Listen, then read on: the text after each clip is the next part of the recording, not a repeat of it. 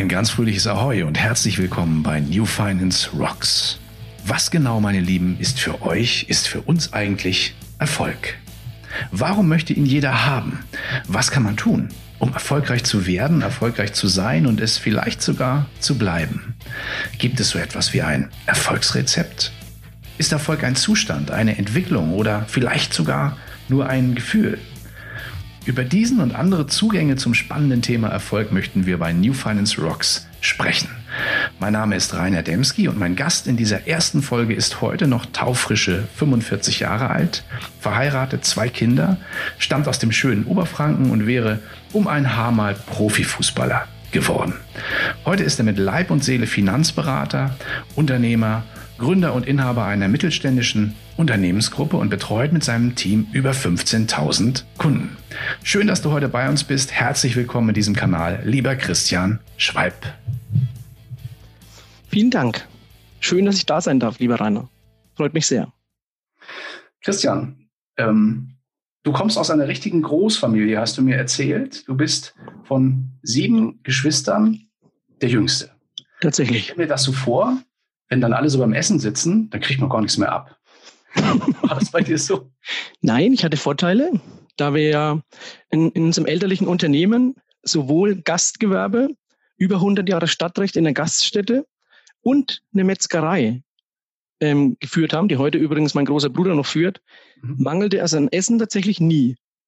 Ganz im Gegenteil, wenn ich an die Zeiten denke, musst du dir so vorstellen, ähm, in, den, in den Häusern früher waren die Küchen ja so groß, da stand in der Mitte dieser zentrale, große, schwere Holztisch. Mhm. Da war immer so eine Wachsdecke drüber, die war immer gleich, damit du den gut abwischen konntest, weil ja natürlich alle beim Essen dementsprechend sich benommen haben manchmal, wenn die Meute zum Essen kam. An die Zeit erinnere ich mich ähm, sehr gerne und sehr intensiv zurück. Also Essen mangelte uns nie, aber es war immer sehr turbulent, wenn wir alle beim Essen saßen, das stimmt. Okay, du kommst aus Kronach. In der Nähe von Kronach. Stockheim mhm. ist in Bayern gar nicht unbekannt. Das war das einzige Holz, ähm, Steinkohlebergwerk, das es in Bayern jemals gab. Ah ja. Okay. Mhm. Aber deine Eltern hatten einen, einen, einen Gaststättenbetrieb und einen Metzgereibetrieb. Ganz genau. Und wie war das? Also ihr habt dann sozusagen ja, ähm, also wenn ich mir das so vorstelle, in so einer großen Küche, da sitzen ja zehn Leute am Tisch. Das ist ja, das ist ja turbulent, oder?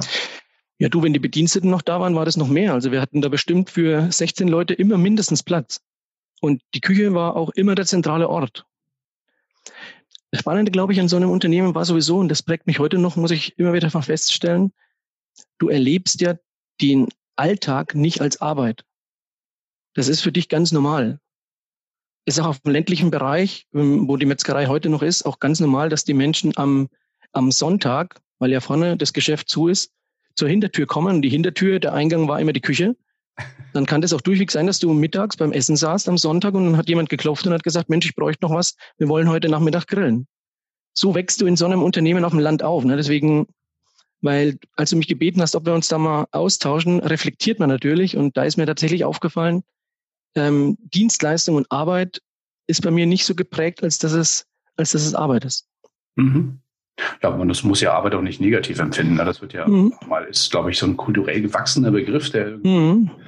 in den letzten Jahren und Jahrzehnten vielleicht auch ein Stück weit unter der Kommunikation gelitten hat. Ne? Aber ja. wie du das sagst, kann ich mir das schon sehr gut vorstellen. Ne? Und das ist ja auch nicht nur sonntags. Also in so einem Betrieb kann ich mir vorstellen, gerade zum Gaststättengewerbe, das hört, fängt morgens sehr früh an und hört abends sehr spät auf, oder?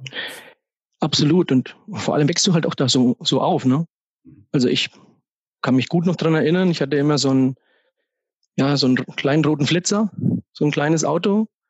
Bobbycar heißen sie heute ja nur noch. Damals gab es sie noch nicht als Bobbycar.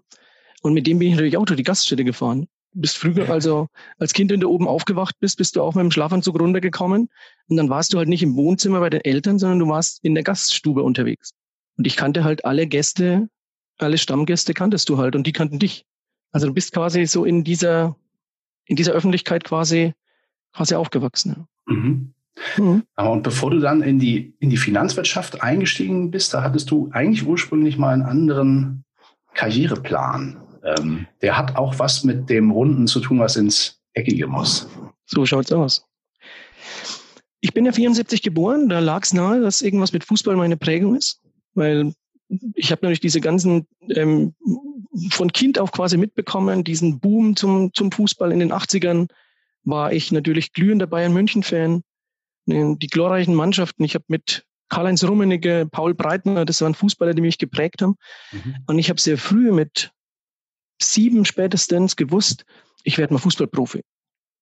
Und ich habe mich mit dem Thema auch wirklich extrem identifiziert. Meine ganze Familie waren Fußballer und, und sehr fußballverrückt.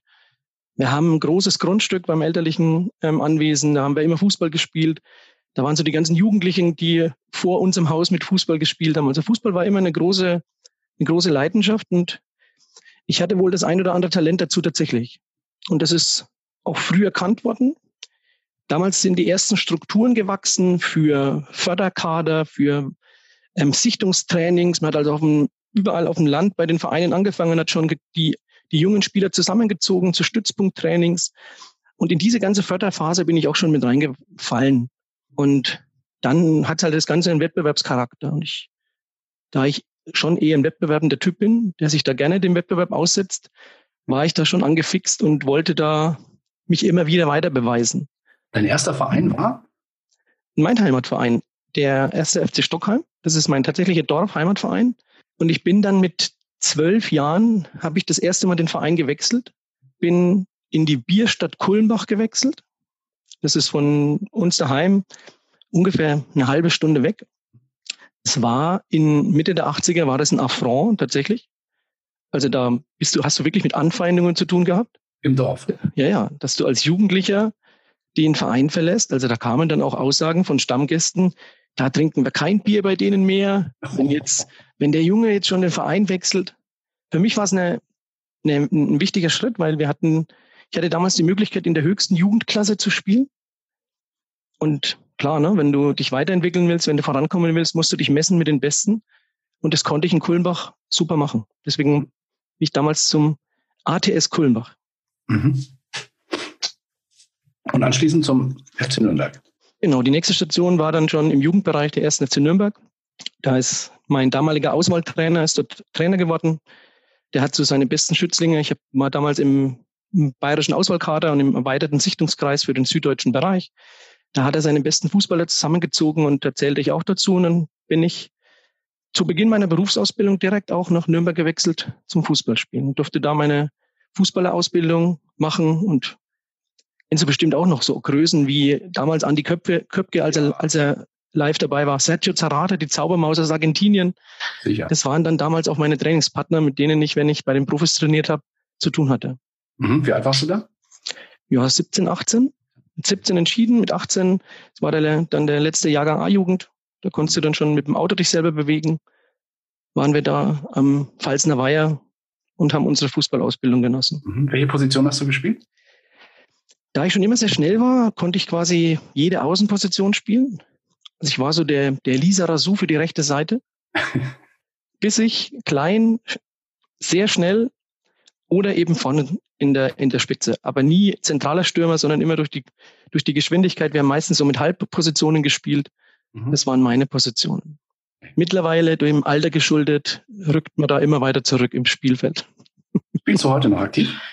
Also nicht im Verein, aber immer wieder hobbymäßig natürlich. Also eben, das kann ich tatsächlich nicht lassen.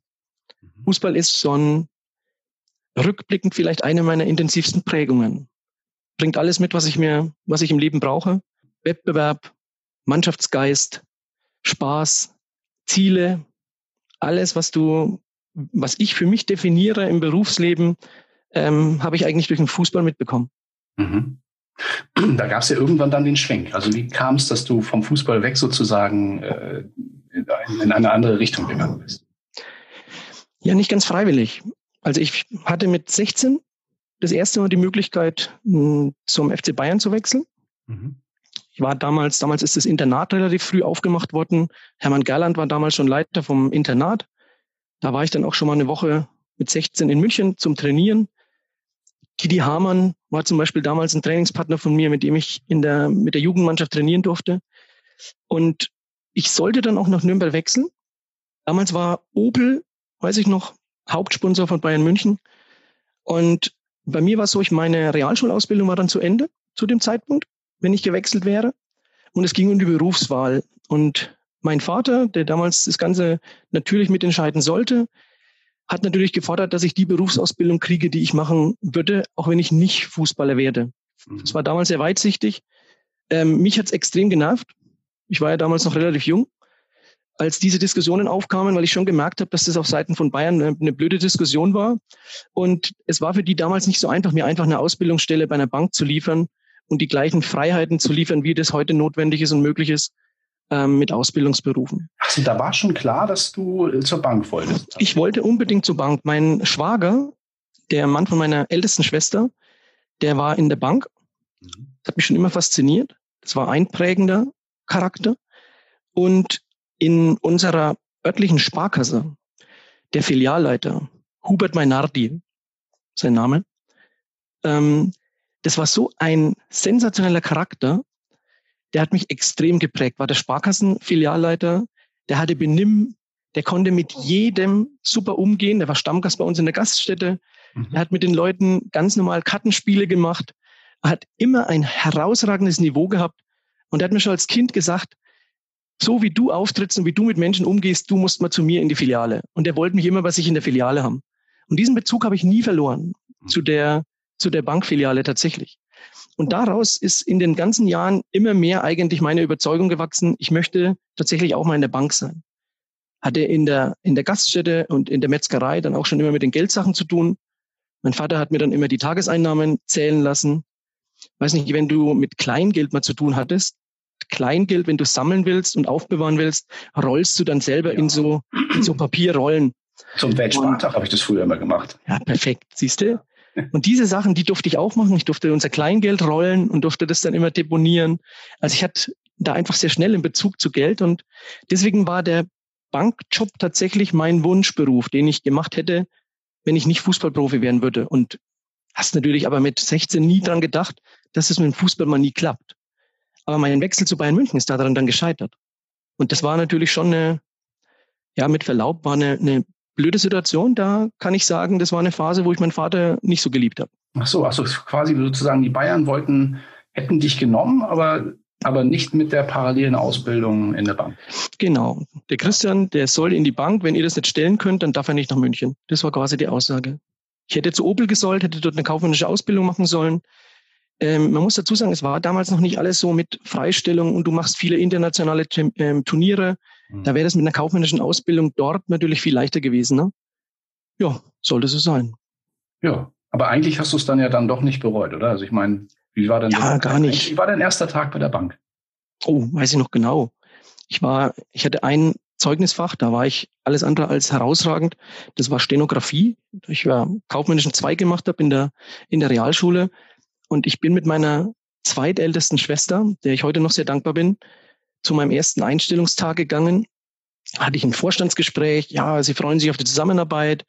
Ist ja toll, dass ich so bekannt bin in der Region.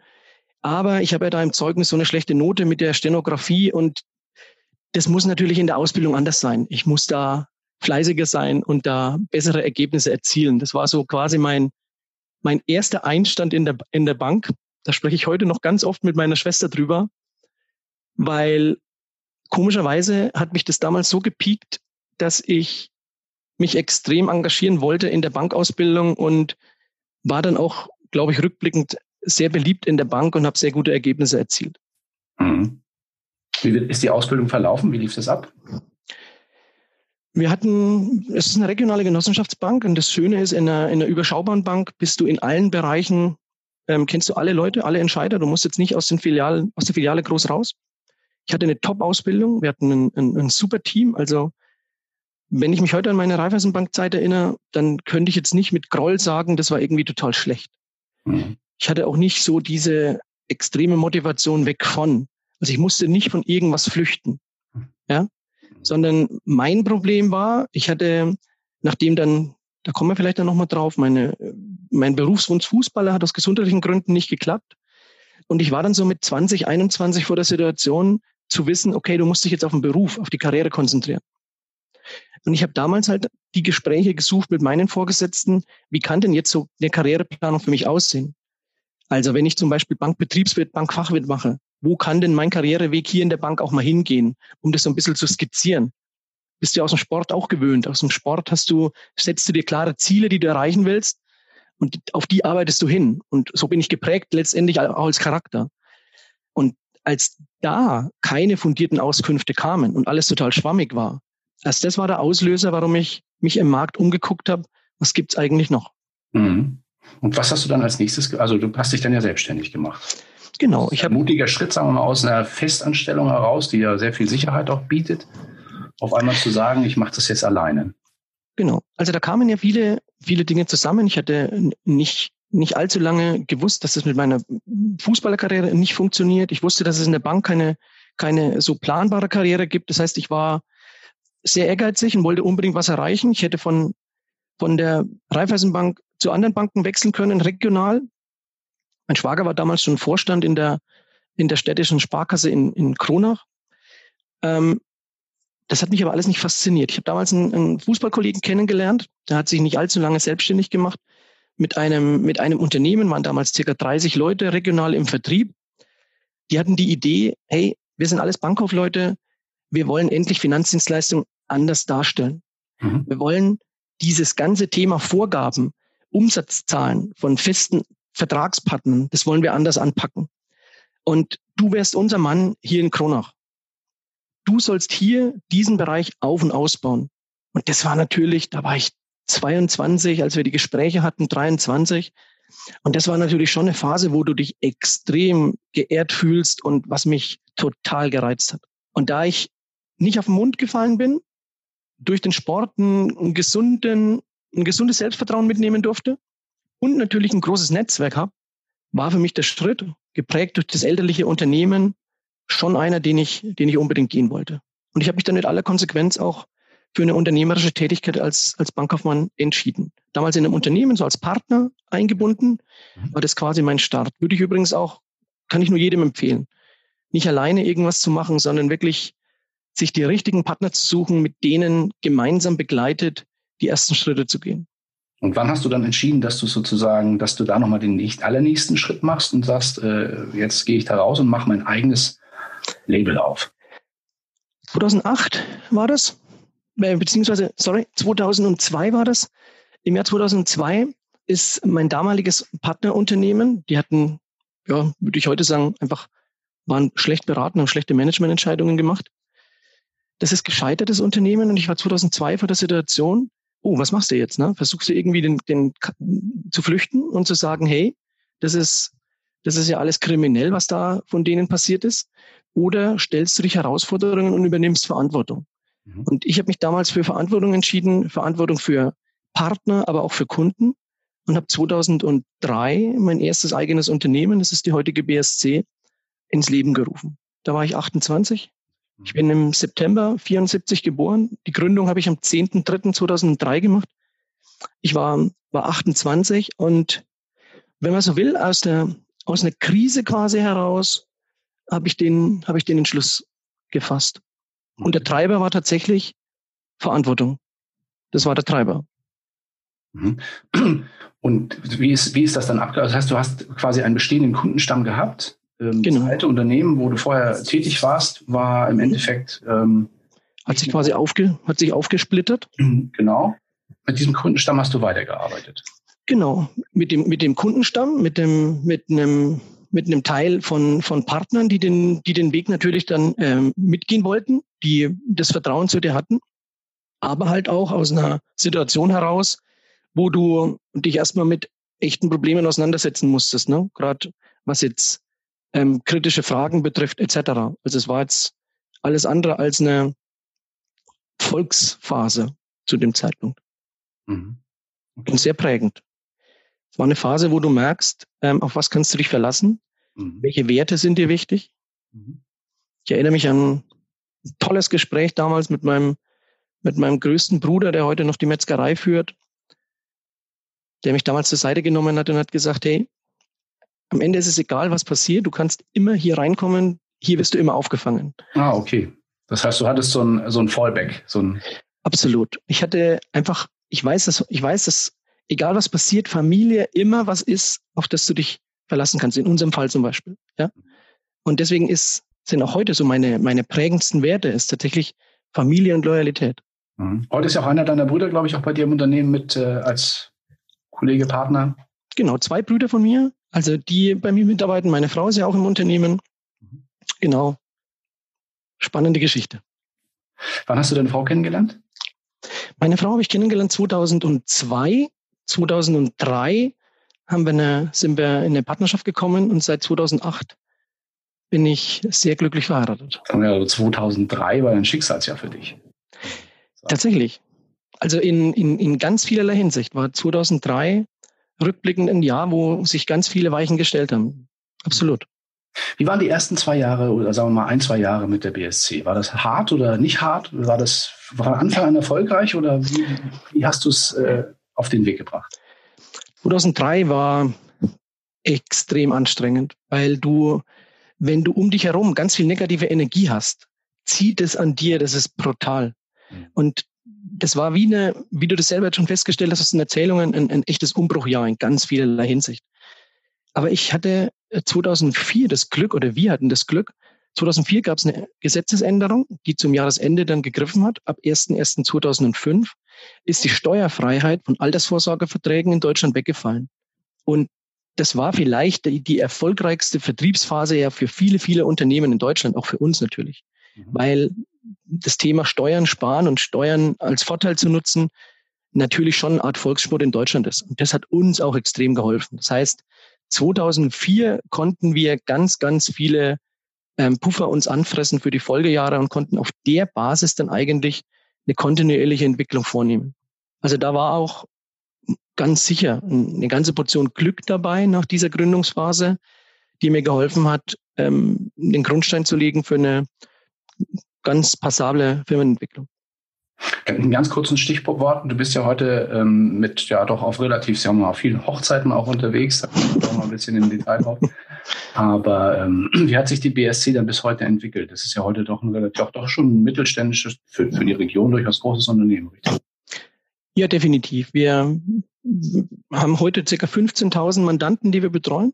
Wir haben natürlich jetzt mittlerweile auch eine, eine sehr gute Historie. Seit 2003 am Markt sehr zuverlässig, immer in der Region. Wir sind ja in, mit unserer BSC in, in Kronach ansässig. Das ist in Oberfranken, also bis zum ländlichen Bereich. Wir haben Dependancen in Thüringen, in Franken, Hessen und haben uns da sukzessive einfach weiterentwickelt und haben halt aus dem Unternehmen heraus inzwischen eine Firmengruppe gemacht, wo wir weitere Vertriebsaktivitäten letztendlich verfolgen. Und mit der, mit unserer Scala Firmengruppe sind wir heute schon, glaube ich, ein mittelständischer Player, der, der ganz fundiert im Markt sich positioniert hat. Auf jeden Fall.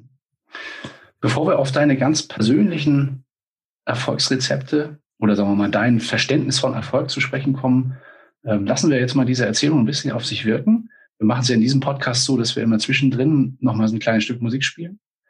Und ähm, da können die Zuhörer entweder mithorchen und ein bisschen verschnaufen oder auch vorspulen. Aber das machen wir jetzt und dann hören wir uns gleich wieder.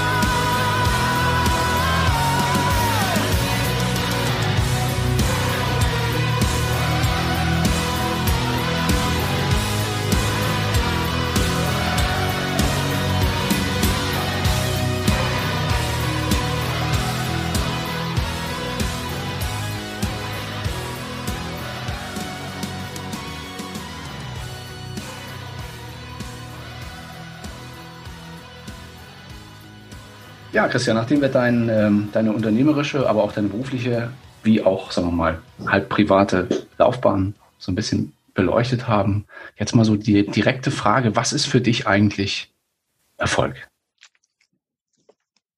Wow, das ist eine sehr intensive Frage, glaube ich, auch eine sehr große Frage. Aber Erfolg ist für mich tatsächlich ein Zusammenspiel von ganz vielen Umständen. Also ich erkenne bei mir selber immer, dass ich, wenn ich Erfolg definiere und mich von anderen leiten lasse, wer ist erfolgreich, dass ich mir, wie man so schön sagt, die Früchte im Leben von allem anschaue. Und das würde ich auch für mich in Anspruch nehmen. Ich habe für mich ein Bild definiert, da zählen ganz viele Werte dazu. Für mich ist Partnerschaft, Freundschaft und Familie ganz wichtige Aspekte. Natürlich unternehmerischer Erfolg, da zählt Sicherheit dazu, da zählt auch Geld und Einkommen dazu. Das sind auch Themen für mich. Aber eben auch Gesundheit und sehr werteorientiert mit Menschen umzugehen. Mhm. Also deswegen ist Erfolg für mich tatsächlich eine, eine Vielzahl. Und ein Satz, der mich immer geprägt hat, war, Erfolg kommt von Erfolg seinen Zielen. Und deswegen ist Erfolg für mich nicht ein, ein Umstand, der einmal entsteht, sondern den du immer wieder wiederholen musst und beweisen musst. Ich setze mir immer neue Ziele und versuche, denen auch nachzustreben und die zu erreichen. Also das heißt, es ist für dich eher ein Prozess als ein Zustand. Ja, würde ich genauso unterschreiben. Tolle Formulierung, ganz genau. Und sagen wir mal, ich meine, würdest du dich heute als erfolgreich, äh, empfindest du dich als erfolgreich aktuell? Boah.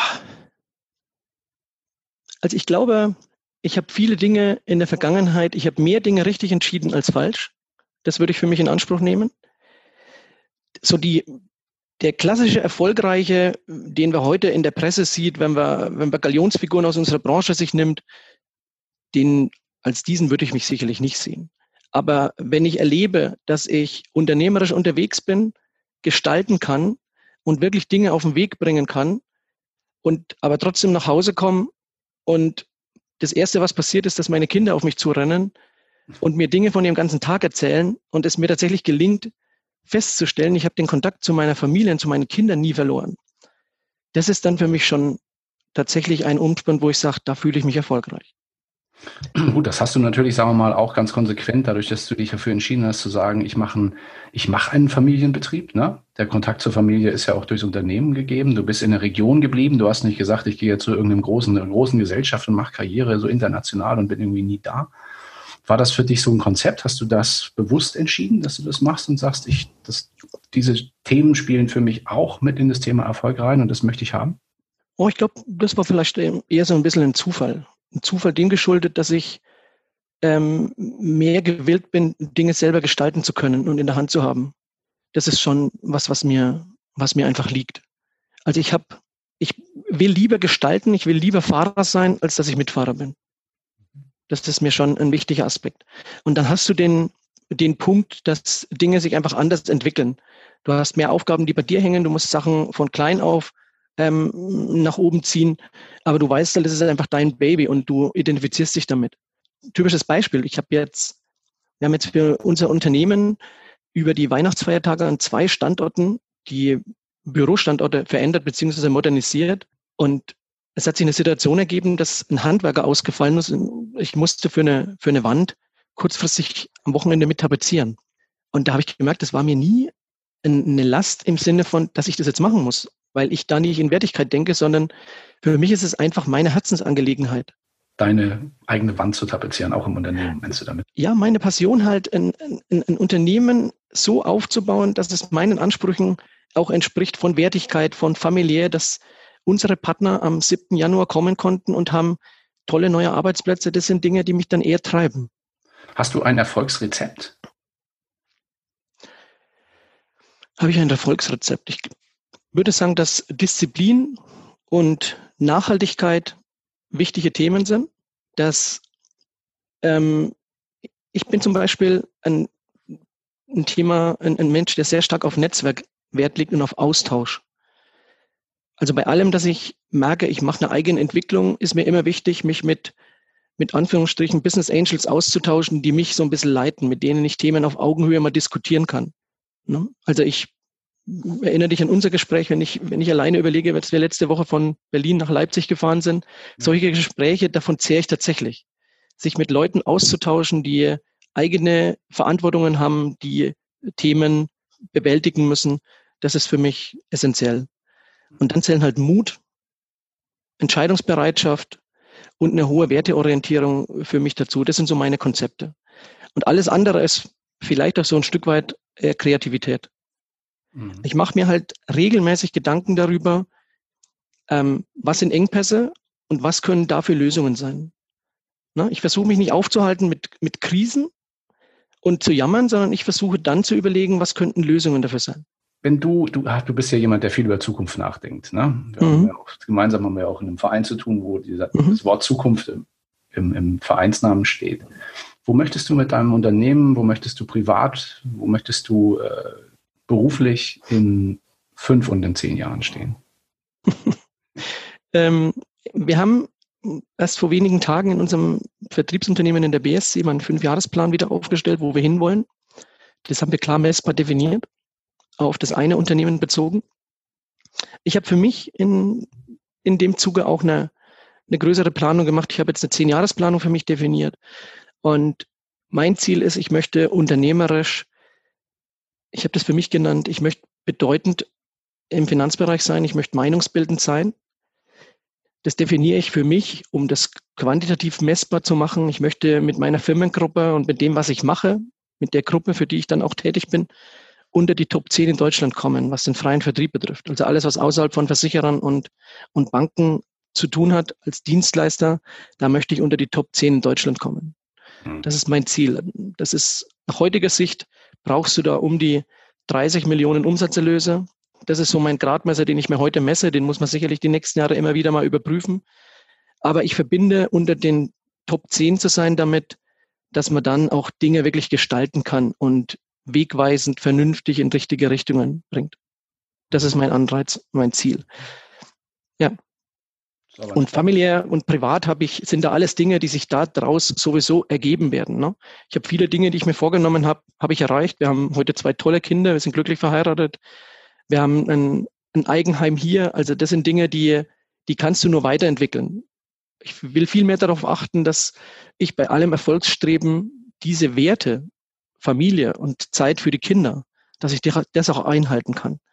Weil das ist schon eine Gefahr, je, je größer der, das Erfolgsstreben ist, umso mehr sind, sind Verführungen da, sind, sind Angebote da, sind Möglichkeiten da und du musst immer abwägen, was ist es mir wert. Ne? Mhm. Und für mich ist es zum Beispiel eine wichtige Komponente, ich möchte maximal zwei Nächte nacheinander außerhalb schlafen. Weil ich weiß, nur wenn Begegnung da ist und wenn Kontakt da ist, bleibt Beziehung bestehen.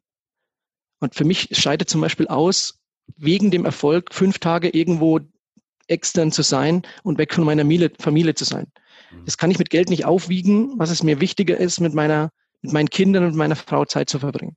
Aber ich höre daraus, du möchtest es sozusagen trotzdem im eigenen Unternehmen weiterentwickeln. Ne? Also es kommt für dich nicht in Frage, sozusagen zu sagen, ich mache das jetzt fünf Jahre groß und dann, dann mache ich einen Exit mit einem Fallschirm und alles ist gut. Ich würde es mal so, ich würde es mal so definieren. Wenn sich ähm, sinnvolle Partnerschaften ergeben, die mir helfen, die Ziele zu erreichen, die ich mir gesteckt habe, dann bin ich da immer bereit, auch Themen zu teilen, aber ich muss halt immer in einer, in einer Fahrerposition sein. Das vorhin schon mal so genannt.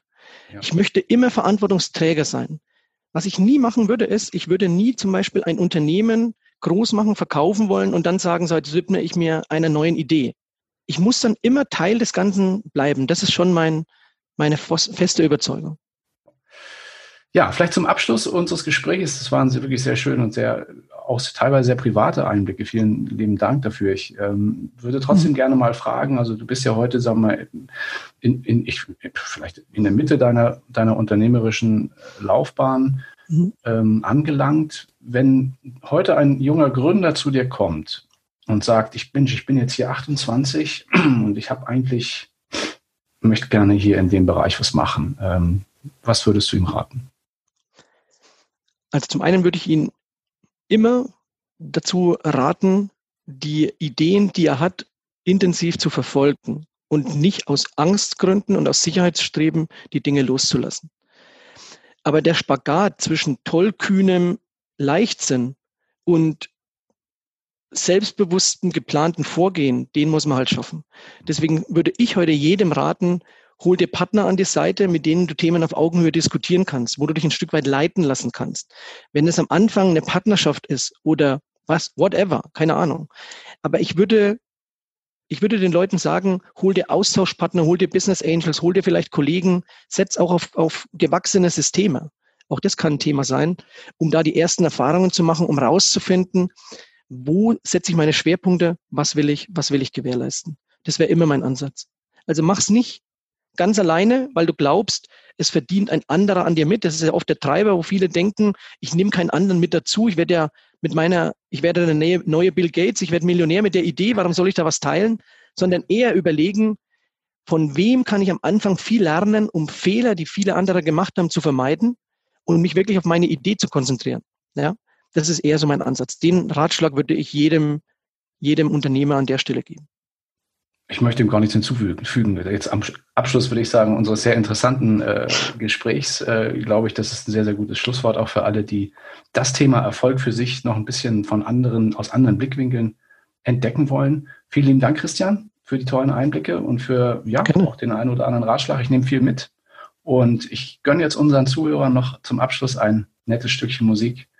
Wir hören uns äh, in der nächsten Folge wieder von New Finance Rocks. Vielen Dank, dass ihr dabei wart. Empfehlt gerne diesen Podcast weiter. Würde mich freuen, wenn wir viele Abonnenten auch durch die, durch die Hörer bekommen, die einfach sagen, hier habe ich ein bisschen was mitgenommen, macht Spaß dazu zu hören. Vielen Dank, alles Liebe, dir weiterhin sehr, sehr viel Erfolg im Leben, privat und beruflich, Christian, und bis bald. Dir auch. Vielen Dank für das Gespräch. Mach's gut. Bye bye. You got what it takes to make everything come true. The world isn't there for you. Just carry on. You get what you give. One day it will come